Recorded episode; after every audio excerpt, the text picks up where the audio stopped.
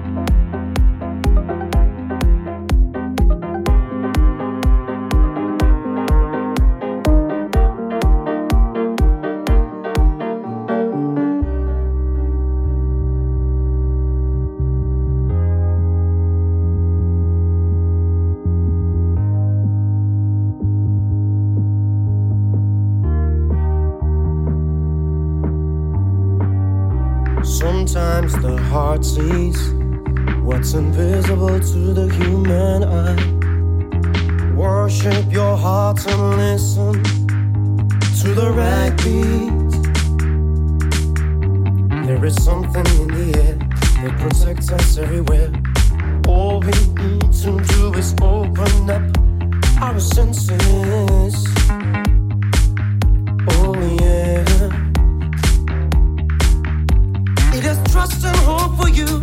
It relieved you from the